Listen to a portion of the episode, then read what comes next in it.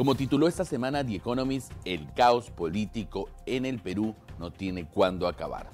Vamos más de un mes de protestas con un saldo trágico de muertos y en un cálculo conservador más de 2 mil millones de soles en pérdidas económicas. Pero, ¿cuál es el impacto en las inversiones más allá del cortísimo plazo?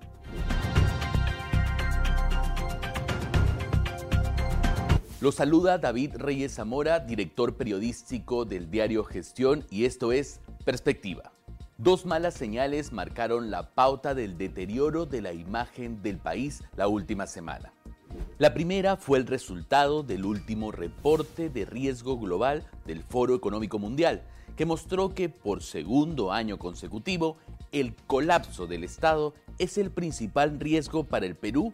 ¿Y qué significa esto? Que los ejecutivos y las ejecutivas encuestados perciben que hay una inestabilidad severa en el país, definida bajo tres factores.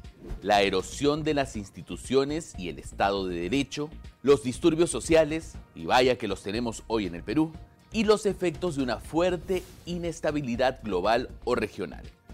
¿Qué pensará un inversionista global cuando ve estos resultados y googlea al Perú y encuentra titulares como Lima arde en llamas, arde Perú o Perú en llamas, tras el incendio de la llamada Toma de Lima? ¿Dudará en poner su dinero en el país? Y así como vamos, ¿seguiremos siendo una plaza atractiva para la inversión? Pero pongamos foco en el primero de los puntos que revela una inestabilidad severa en el país, el debilitamiento de las instituciones del Estado. Y vayamos al caso más emblemático de los últimos tiempos. Petroperú. Pedro Castillo removió a 19 altos funcionarios y designó en su lugar a los suyos. La administración corrupta que se desató en la petrolera estatal fue uno de los factores por los cuales el gobierno anunció un salvataje de 4 mil millones de soles. Un dinero que bien podría ser usado para atender las necesidades más básicas de los peruanos que hoy protestan. Aún así, el ministro de Energía y Minas, Oscar Vera, le dijo a Gestión en una entrevista exclusiva lo siguiente.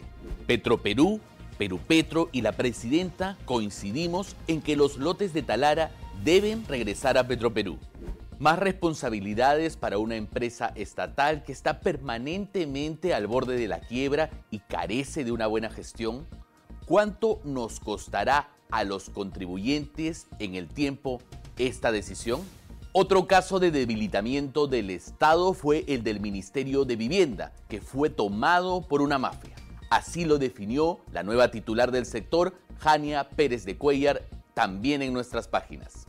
Hubo un año de no gestión en el Ministerio de Vivienda. Lo encontramos devastado. La segunda señal del deterioro de la imagen del país y el impacto de la convulsión social en las inversiones tiene un dato concreto. El 54% de los empresarios peruanos mantendría el flujo de sus inversiones este año, según el sondeo del SAE de apoyo consultoría de enero del 2023. Suena a buena noticia, pero ¿lo es? No, porque se mantienen en el pesimismo en el que están incluso desde antes del gobierno de Castillo, según el propio SAE. La actitud de los decisores de negocios, según los analistas, es la de esperar y ver qué ocurre.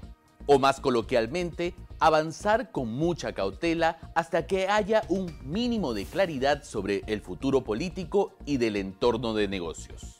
Antes de la llamada toma de Lima, cuando se realizó la encuesta del SAE, solo dos de cada cinco ejecutivos tenían la seguridad de que Dina Boluarte continuaría en el cargo. La incertidumbre se mantiene en el empresariado no solo por la convulsión social, sino también por las próximas elecciones. La reactivación de la inversión solo será posible con candidatos que apuesten por el libre mercado y las bases económicas del país, lo que es poco probable que ocurra en su mayoría, y con el triunfo eventual de alguna de esas opciones. Hasta entonces se mantendría la parálisis. Lamento no ser portavoz de buenas noticias en estas primeras ediciones del programa. Eso ha sido todo por hoy. Nos vemos la siguiente semana. Hasta la próxima.